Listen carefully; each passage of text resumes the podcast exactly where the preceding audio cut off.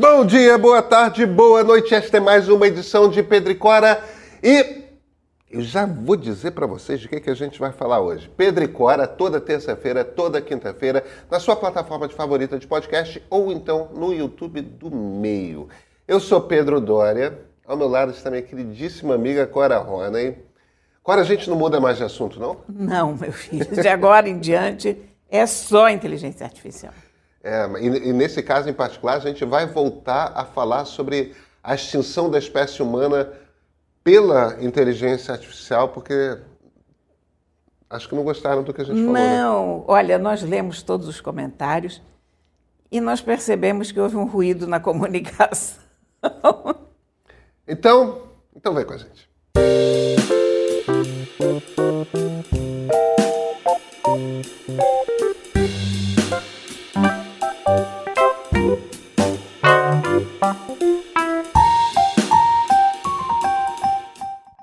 Cora, nossos espectadores não gostaram muito da nossa opinião sobre a extinção da humanidade provocada pela IA, né, pela inteligência artificial.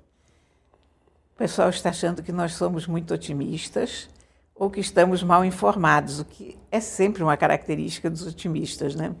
Estar mal informados. Mas eu acho que a gente não está otimista. Eu, eu acho que Eu acho fundamentalmente o seguinte: a impressão que eu tenho, principalmente quando é, CEOs responsáveis pelo desenvolvimento de uma tecnologia estão dizendo que essa tecnologia pode levar à extinção da humanidade, eu, eu encaro o meu, até por um certo ceticismo que nossa profissão nos impõe, eu encaro a coisa como esses caras estão querendo distrair a gente. Entende? O problema está em outro lugar. Eu não sou otimista em relação à inteligência artificial. Acho uma tecnologia fascinante. Acho que ela vai criar uma quantidade imensa de problemas que não tem absolutamente nada a ver com a extinção da humanidade. Eu peguei aqui uma lista que está numa matéria da BBC, que é desenhada pelo Center for AI Safety, né? o Centro pela Segurança da Inteligência Artificial. É inspirado no trabalho de um cara chamado Jeffrey Hinton, que é um PhD que é considerado um dos três padrinhos. Eles não falam de pais da inteligência artificial, eles falam é. de padrinhos. Um dos três padrinhos é justamente esse cara, o Jeffrey Hinton, que trabalhava no Google, que saiu de lá para fazer o alerta sobre inteligência artificial. E ele lista quatro riscos que a inteligência artificial impõe à humanidade. Só um desses riscos poderia talvez levar à extinção. Mas vamos, vamos falar sobre, sobre logo um desses. Né? É, a inteligência artificial pode ser transformada em arma. Como é, você usar a inteligência artificial para desenvolver drogas, remédios, venenos, que podem se transformar em armas químicas. O meu problema com esse argumento, e, e, a gente poderia até ir além aqui, tá? É, a partir do momento que ela começa a desenhar DNA tudo mais, é, inteligência artificial pode criar um, um vírus, uma coisa assim. O meu problema com esse argumento é o seguinte: a gente não precisa de inteligência artificial para criar armas químicas. A gente, isso aqui, no fim das contas, é dizer, ah, é, isso, ela, a inteligência artificial pode fazer uma bomba que acaba com o mundo. A gente já tem. É, é, pode fazer um vírus que, que ferra por completo com a humanidade. A, a gente já tem. Eu acho que a gente tem um problema muito maior do que a inteligência artificial, que é a inteligência humana. E eu uso aqui essa palavra inteligência numa acepção mais ampla do que só aquela ideia de uma pessoa inteligente. Eu uso a palavra inteligência como o raciocínio ou falta de raciocínio humano. A, a bomba atômica foi feita sem o uso de inteligência artificial. O, o próprio vírus da Covid é um resultado de inteligência humana. Porque qualquer, por qualquer dos motivos que esse vírus tenha aparecido, ele apareceu por imprudência humana ou porque o pessoal achou que pangolim era uma coisa comestível, ou porque acharam que era muito bonito manter todos aqueles animais vivos naquelas condições insalubres daqueles mercados. Convivendo com gente. Como quer a versão oficial dos fatos. Ou escapou do laboratório, de novo, a gente tem um uhum. caso de imperícia humana mais uma vez. De modo que eu acho que para acabar com a humanidade, a humanidade não precisa de inteligência artificial. Eu acho que a palavra extinção está sendo usada de uma forma leviana. Eu é, concordo. E eu acho que a gente não deve ser leviano no uso das palavras. Isso, na verdade, o, toda aquela nossa conversa, do nosso último Pedricora, girava muito em torno disso. Não que a gente não veja perigos na inteligência artificial. Tem mas a ponto de extinguir a humanidade, nós estamos nos extinguindo. Eu diria hoje que a, o principal problema da, do mundo é a mudança climática. Verdade. Que é consequência de ações humanas, aliás. Isso, isso. E isso é bastante real. A gente tem que parar de queimar carbono. Pois é. A gente tem que parar de jogar carbono na atmosfera. E estamos lá ali batalhando para cavar novos poços de petróleo. É, no, no, no, fim das contas, é aquela coisa de. É claro que inteligência artificial pode ser usada para produzir uma arma química. Você continua precisando comprar enormes quantidades de algum tipo de produto químico e existem regulações, existem tudo, mas Inteligência artificial também pode desenvolver remédios novos para cânceres que não tem cura hoje. Para citar um exemplo aleatório de. Quer dizer, no fim das contas, o que a gente está falando aqui não é ah, a inteligência artificial pode matar. Ciência pode matar. A gente não para de Conhecimento desenvolver. Conhecimento pode matar. A gente não para de desenvolver ciência por causa disso. Agora, a gente tem regulação de quem que pode ter acesso a determinados produtos químicos. Por quê? Porque vira arma. Pois é. Entende? É aquela coisa de quantidades maciças de, de, de potássio, né, de nitrogênio, de NPT, NPK, que é usado em geral como fertilizante de planta. Você viu lá no Líbano. É, exatamente. É, o mesmo NPK que pode ser usado, que, deve, que é usado como é, é, nitrogênio, potássio é, e Cai fósforo, né? É... Não, é, é olha, é, para mim, se não, me engano, se não me engano é isso. Eu sou muito ruim. Se não me engano é isso. P é, potá, fósforo, K é potássio, N é nitrogênio. Me perdoem os engenheiros químicos. Eu sou filho e irmão de engenheiros químicos. Estou passando uma vergonha aqui, mas... Olha, eu, eu, eu nem passei pela tabela periódica, então... Ah, não, pela tabela periódica eu passei. É... Mas o, o, o ponto aqui, essencialmente, é, é, é vendido porque é fertilizante. Agora, não é vendido em grande quantidade, porque em grande quantidade você faz bomba. Entende? O, o, aquele ataque horroroso que teve de terrorismo interno de supremacista branco nos Estados Unidos durante o governo Clinton foi uma quantidade imensa de de fertilizante que foi transformada em, em arma. Então, temos conhecimento que pode ser muito perigoso? Temos.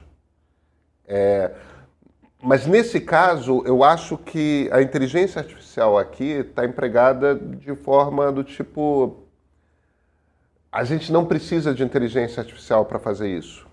As coisas, nesse caso, nesse tipo de cenário, que a, a, as quais a inteligência artificial poderia levar, por um lado, tão, tão possivelmente distante no futuro, é, por outro, o que a gente precisa fazer é regular acesso a determinadas substâncias. Ela pode Como fornecer, ela pode fornecer atalhos para pessoas que não tenham o conhecimento que precisariam ter para desenvolver uma arma química. Pondo, digamos, num, de uma forma muito simples, uma, um, sujeito completamente analfabeto entra lá, analfabeto em ciências, entra e bota como construir uma arma química para explodir o meu quarteirão. Até hoje, para você construir uma arma química para detonar todo o teu quarteirão, matar todas as pessoas do teu quarteirão, você tem que ter um mínimo de conhecimento. Continua precisando de um laboratório. Mas você, pois é, você continua precisando de um laboratório. E você continua É. precisando a- acesso aos insumos. Você continua precisando. é, a- a- é, Nesse argumento, impressora 3D é mais perigoso porque você consegue fazer um revólver que mata. E aí você não precisa de nada. Mas você precisa- sabe uma coisa que me deixou apavorado uma vez? Hum, Você se lembra daquele atentado na maratona de Boston, claro que eu lembro. em que hum, dois irmãos, eu não me lembro mais de onde eles eram exatamente, mas fizeram um atentado na largada da maratona de Boston e mataram pessoas e deixaram outras pessoas aleijadas e feriram uma quantidade de gente com panelas de pressão. Então, eu, aquilo para mim foi muito chocante o uso da panela de pressão, porque é uma coisa muito doméstica, né? É. É o estrago que você pode fazer com uma coisa que todo mundo tem à mão. Eu volto ao ponto. Um alerta que fala de extinção da humanidade. Sim, sim, sim, não. Eu estou só pensando aqui Não, não, claro. eventuais cenários. O, o- o problema é que quando você fala de um alerta, olha, isso aqui pode levar à extinção da humanidade, todas as outras possibilidades de dano são ignoradas porque o grande problema é Sim. a extinção da humanidade. Vamos lá para os outros Vamos, cenários. vamos. Outro cenário é desinformação gerada por inteligência artificial pode desestabilizar a sociedade e até impedir que coletivamente nós tomemos decisões. A gente já está vivendo isso. Por causa, aliás, de inteligência artificial, porque são os algoritmos da sociedade, da- das, das redes sociais. É, pode piorar? Pode. Eu Vai. certamente acho que pode piorar e acho que inteligência artificial pode realmente. é, é, não me parece incrível, incrível no sentido de não acreditável, é, é, um, um cenário em que democracias comecem a cair por causa da inteligência É um artificial. risco. A, a inteligência artificial, como os algoritmos, é um risco à democracia. Isso não se discute. Agora, democracia, como a gente já conhece, agora, democracia plena, é uma coisa que existe dos anos 50 para cá. Não é nem do final do século XVIII para cá, não. É, é essa coisa de. Para começar, é, sufrágio universal, mulheres. A França permitiu que mulheres votassem em 1945. Negros tiveram em vários estados americanos amplo acesso a voto em, em 1961, 62. Analfabetos só começaram a poder votar no Brasil em 1986. Então, se a gente está falando. 86, é? 86. Chocante. A gente chama aquele período que a gente viveu entre 1945 e 64 de democracia. 60% da população brasileira não tinha acesso a voto. É. 60% dos brasileiros não podiam votar naquela época que a gente elegia Getúlio, JK, Jânio. Não podiam quê? votar porque eram analfabetos. E a quantidade de desinformação que as pessoas consomem? Porque querem, Não, sabe? Porque ponto, são alucinadas, porque o tio do Zap manda uma fake news. o- o ponto que eu estou tentando fazer fundamentalmente aqui é: se você está querendo me alertar para o risco de que inteligência artificial pode levar ao colapso da democracia, eu acho que isso é uma possibilidade. Sim. Só que democracia é uma coisa que só existe desde os anos 50, de fato, final dos anos 40, de fato, no mundo. E a gente tem 300 mil anos de história como espécie. Democracia nunca foi dado, sempre foi conquistado, nunca foi trivial. Não é uma, é uma- coisa que existe 50, 60, 70, 80 anos. É, não é uma coisa que é dada. Agora, isso não tem rigorosamente nada a ver com a extinção da humanidade. A gente vai viver em ditaduras, vamos viver pior, teremos menos liberdade, Olha, é o que eu, é o que eu disse na semana no, mas com esse cenário programa. me preocupa. É, sim, o que eu falei no, no nosso encontro passado, na pior das hipóteses, a gente volta para o Afeganistão. Mas, É ainda assim, o Afeganistão não é a extinção da humanidade. É isso. Quer dizer, de novo, a gente precisa lidar com as palavras com muito cuidado.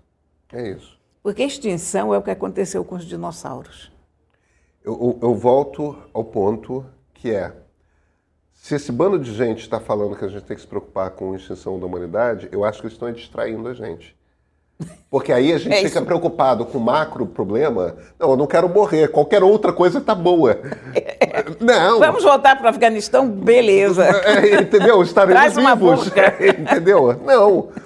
O, outro cenário, terceiro cenário.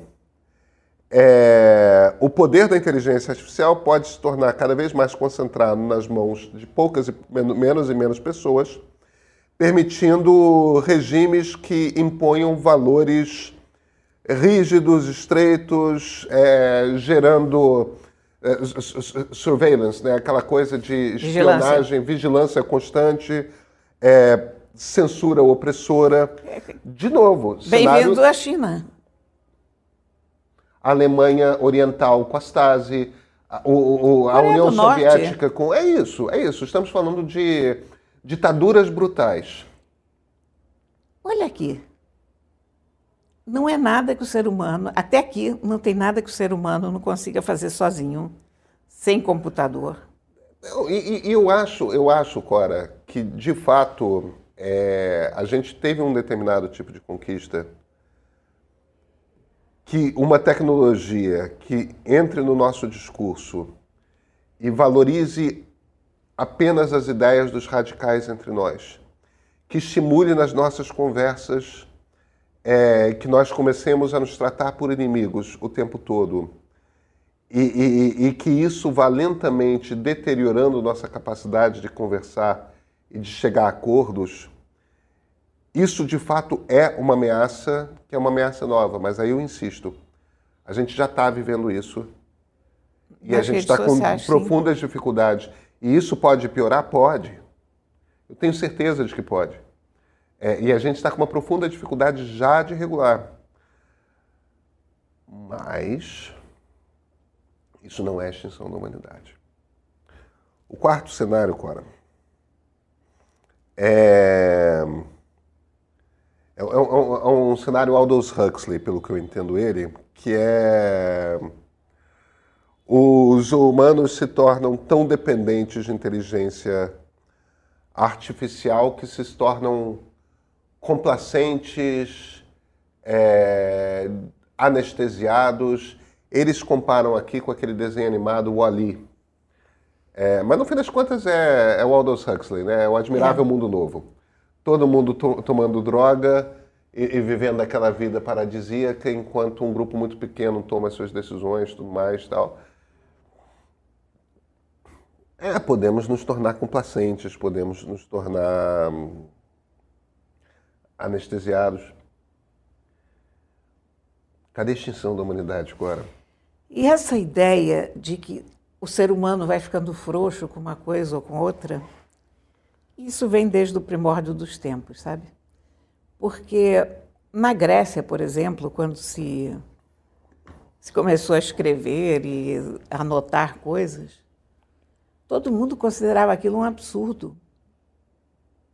Porque ia acabar com a memória das pessoas. Porque... Isso, Platão?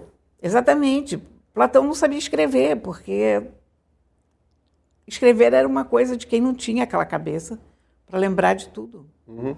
Então a gente tinha esse pânico. Depois, sei lá quantas crises de pânico a humanidade teve quando apareceram as calculadoras nas escolas todas. Foi aquele. As crianças não vão aprender mais a fazer conta. Nunca mais vão aprender a fazer conta. E é uma coisa engraçada porque você ainda vê numa geração mais velha uma preocupação com isso. Quer dizer, eu vejo a minha mãe, por exemplo, que faz contas admiravelmente bem até hoje, preocupada que os netos não sabem fazer contas ou que precisam de telefone. Ou... Mas não precisa porque tem uma ferramenta que faz. E se não tivesse, saberia fazer? Pois é. Sabe, então, a gente vive de susto em susto, a gente gosta muito de se assustar. Na verdade, a gente tinha que ser mais pragmático. Eu acho que a inteligência artificial não volta para trás, ela saiu da caixa. É. ela é o fenômeno mais rápido que eu já vi acontecer. Aliás, que eu ou qualquer pessoa já viu acontecer em tecnologia. Realmente nada foi tão veloz.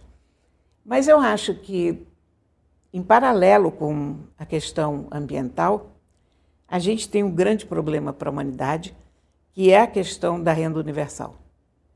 Isso. Sabe? Porque nós estamos chegando a um ponto em que, de fato, não há trabalho para todos e que, de fato, você vai ter um problema cada vez maior de como o que fazer com essas pessoas. Você vê que em todo lugar já se estuda a semana de trabalho de quatro dias. Mas, mas eu acho que é, é, é isso mesmo. A gente tem. as questões que realmente me preocupam em relação à inteligência artificial são desemprego em massa. Desemprego em massa é um problema gigante e é justamente por causa disso que você está falando de renda mínima, de semana de trabalho de quatro dias tudo mais. Desemprego em massa é um problema em, em três frentes distintas e, e, e, as três são igualmente importantes. Uma é sofrimento humano, a angústia que é você não conseguir sustentar, sustentar sua família. A segunda é um problema econômico. Conforme você vai tirando massas de pessoas do mercado de trabalho, são massas de pessoas que deixam de consumir. A economia começa a parar, a economia entra em crise. Agora, o terceiro problema é uma ameaça à democracia. Quando você tem uma quantidade muito grande de pessoas em pânico, angustiadas com o seu futuro, sem perspectiva de futuro, essas pessoas costumam querer é, é, é regimes é, regimes mais autoritários na esperança de que os regimes autoritários cumpram a promessa de todo proletários de todo mundo univos, ou, ou, ou, então só os arianos terão viverão aqui, terão direito às coisas, todo o resto nós vamos botar para fora. Quer dizer, porque a gente já viveu isso nos anos 20 e 30, né? E, e, e o que aconteceu foi justamente esse, essa paixão pelo comunismo e pelo fascismo, que eram sugestões autoritárias de solução para uma crise econômica gravíssima. É, e a gente tem uma questão da concentração de renda, né? Isso. Isso eu acho grave, grave, grave. É claro que sim. Sabe? É claro que sim. Porque não é possível continuar assim. A desigualdade que há no mundo hoje é avassaladora, tende a piorar. E eu acho que, sob esse aspecto, a questão de que a inteligência artificial vai ficar na mão de poucas pessoas e tal, mais do que a questão da manobra, eu vejo a questão econômica. Porque eu vejo essas fortunas do, do Vale do Silício que não tem, não tem qualquer fundamento, não tem qualquer parâmetro claro, na claro. história humana. Não pode, está errado, é, sabe? Quer dizer, o, não dá para continuar nessa escalada de, de concentração. Precisa, a gente precisa redemocratizar o mundo. É. É, tem, tem, tem várias discussões e debates que são importantes da gente ter mesmo, e, e que são ancorados é, numa percepção realista de aquilo que a tecnologia nos traz de bom, mas aquilo no que a tecnologia ameaça a sociedade. Então, eu acho que a gente volta para essa questão de como que existe de fato uma ameaça às democracias. E eu acho que volta, talvez a gente não tenha deixado tão claro no nosso programa de quinta-feira passada, mas o ponto fundamental que a gente estava fazendo era esse de que o problema não, isso é uma distração. O problema não é a extinção da humanidade. O problema é a ameaça que a sociedade democrática que a gente conseguiu criar está sofrendo. Isso, Existe uma ameaça é real e essa tecnologia pode, de fato, ameaçá-la. Agora, se a gente está distraído achando que o problema é a extinção, a gente não presta atenção naquilo que está acontecendo de fato, porque já está acontecendo. E nós vamos ficar muito contentes com qualquer coisa, porque, ó, não fomos extintos. É isso, é isso. É basicamente isso. É engraçado que esses pontos da BBC batem muito com os do chat GPT, sabe? Ah, é? É, porque o cheguei em casa naquele dia e entrei, me lembrei de uma coisa que eu deveria ter feito e não fiz, que era entrar no chat GPT e perguntar por que, que você ameaça a humanidade, né? E ele levanta esses pontos. É, não. E eu... Belíssimos pontos. É como, como se o pessoal da BBC tivesse conversado com o chat GPT e, e, e, quando, e quando você para para perceber, nenhum desses pontos está realmente falando de extinção. Não. Estão falando de ameaça em outro sentido, e essas ameaças de fato existem. Mas, Corá, hoje é dia de livro, né? Hoje é dia de livro. Ah, o que, que temos? Temos uma coisa tão interessante. Hum. Olha aqui. Esse livro se chama Querida Combine. Foi escrito por Sayaka Murata. Edições da Estação da Liberdade. Estação da Liberdade é uma editora que tem um catálogo muito voltado para escrita oriental. Publicam muitos escritores japoneses, sobretudo. Combine o que, que é? Combine são lojas de conveniência que existem no Japão. Umas lojas de conveniência de 24 horas, mas que vão um pouco além do nosso conceito de loja de conveniência, porque você pode comprar roupa também, você pode fazer tudo, enfim, tua, tua vida pode ser resolvida ali, pagar contas, enfim tem uma coisa muito curiosa acontecendo com a literatura do Japão nesse hum. momento, que são as mulheres japonesas dando recado. Ah, que interessante. É. O Japão tem uma sociedade. Cora, me perdoe a profunda ignorância. Sayaka Murata é um nome de mulher. É um nome de mulher. É. Ela é uma escritora. Ela é uma escritora. Para nós, brasileiros, poderia ser qualquer coisa, porque é, eu, é... eu ainda não descobri como você descobre se o autor o é feminino ou masculino, né? É, é. Eu preciso olhar a foto do autor aqui na contracapa, ok, é uma mulher. né? Mas, enfim, as mulheres no Japão, a situação de gênero hoje é muito complicada. Porque as pessoas estão evitando casar, não querem ter filhos, a carga de trabalho para as mulheres é absurda. A sociedade ainda é extremamente machista. E há coisas esquisitas que ninguém vê em outro lugar. Que, digamos, as pessoas não querem fazer sexo. É uma coisa muito japonesa isso. Mas existe, está acontecendo lá. Isso é um problema em alguns países nórdicos também. É, pois é, é uma, é uma coisa estranha. Você tem queda de natalidade em alguns países da Europa. Hoje mesmo, no jornal, havia uma notícia sobre novos incentivos que o governo está querendo dar para as famílias e, e para jovens terem filhos e para se casarem. Eu entendo perfeitamente porque uma mulher japonesa não se casa. Porque você entra numa de livre e espontânea vontade numa situação de submissão que não faz o menor sentido. Ela tem que chamar o marido de mestre, tem todas aquelas coisas de um machismo que, não, não, olha, não dá, quer dizer, se eu sou uma mulher jovem, recém-formada. Se eu tento isso com qualquer uma das três mulheres com quem eu fui casado, a terceira ou ainda sou, eu, eu acho que eu apanho. É claro, e, e apanha por justa causa, ainda tem essa. Quer dizer, então, a mulher no Japão passa por um, uma situação curiosa, porque, por um lado, o nível de educação é muito alto. Então, não é que você tem mulheres que não teriam como ganhar a sua vida. Elas têm, muito bem. Elas têm toda a sua independência. Para que, que elas vão sair desse ponto de independência nesse momento? E esse livro tem um pouco isso, sabe? Um pouco, não, bastante isso. E bastante isso, não só do ponto de vista feminino, como do ponto de vista humano também. A, a personagem principal desse livro é uma pessoa esquisita. Ela não está exatamente nos padrões da sociedade. É um pouco autista, se você quiser. Uhum. Ela leva tudo do ponto de vista literal quando ela é criança, quer dizer, na escola, um dia, tem dois colegas brigando, e aí uma professora grita: alguém pare com isso. Então ela pega uma pá e pof, dá uma tacapada na cabeça de um dos meninos e na cabeça do outro menino. E ela fica muito surpresa de o pessoal ralhar com ela, porque estavam pedindo para parar com aquilo, e ela conseguiu parar com aquilo de uma forma bastante eficiente, né?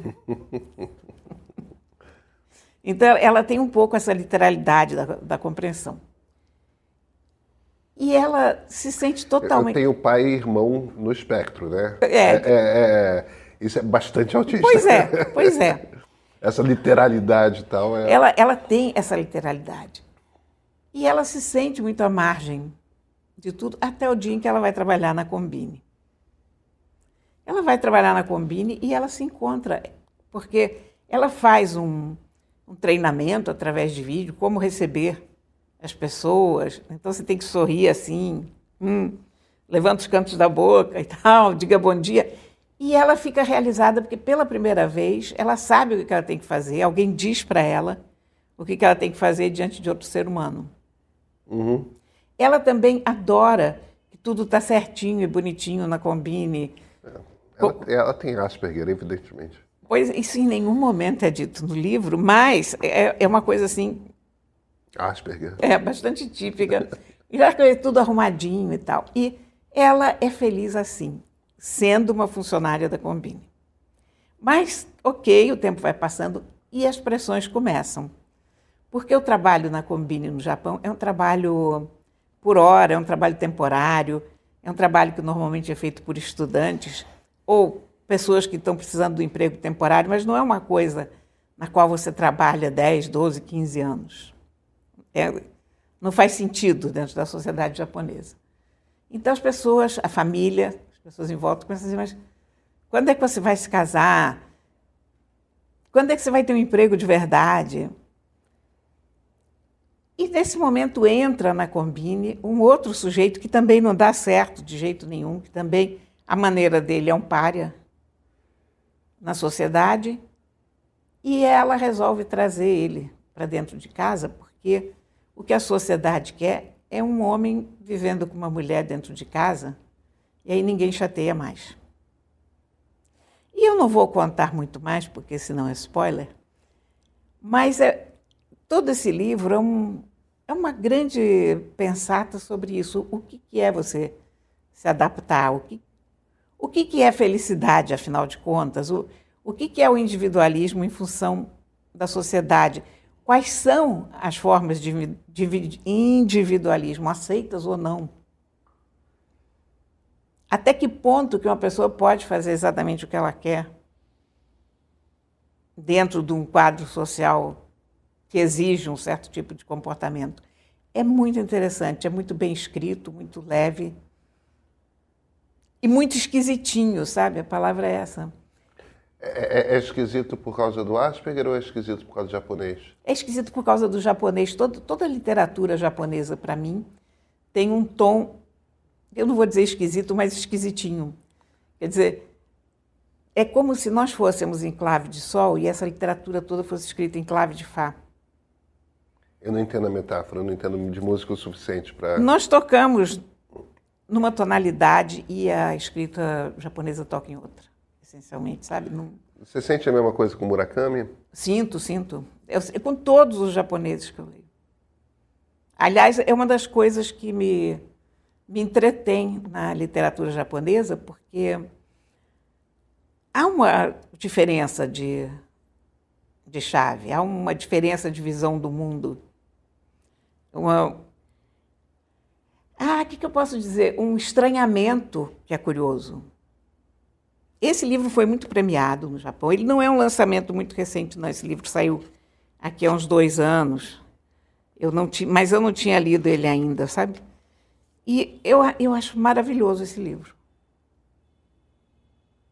Interessante. Eu, eu não sei porquê, me, por, por, ter morado no norte da Califórnia, eu a gente já conversou sobre isso. Eu, eu, estudei muito sobre, sobre o Zen, né, que, é, que é muito forte lá. Eu tive um professor na universidade em que eu estudava que era um mestre Zen e de curso regular de universidade.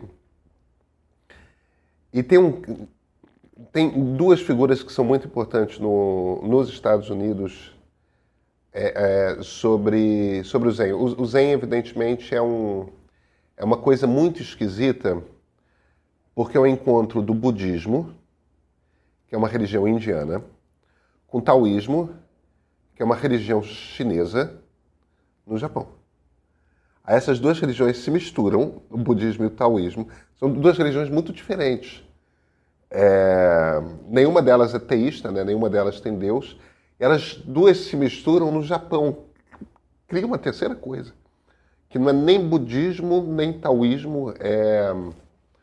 Mas o, o, o ponto é, é uma religião esquisitíssima e muito fascinante. É muito contemplativa, tal, muito um exercício de disciplina, tal. Claro, japonês, né?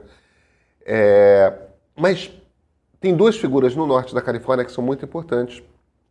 Um é um cara que tinha sido um soldado americano na Segunda Guerra, que é o Alan Watts. O Alan Watts vira, quando chega os anos 60, é aquele velho lá em Berkeley que conhece tudo. Ele tinha um programa de rádio sobre o Zen e tal.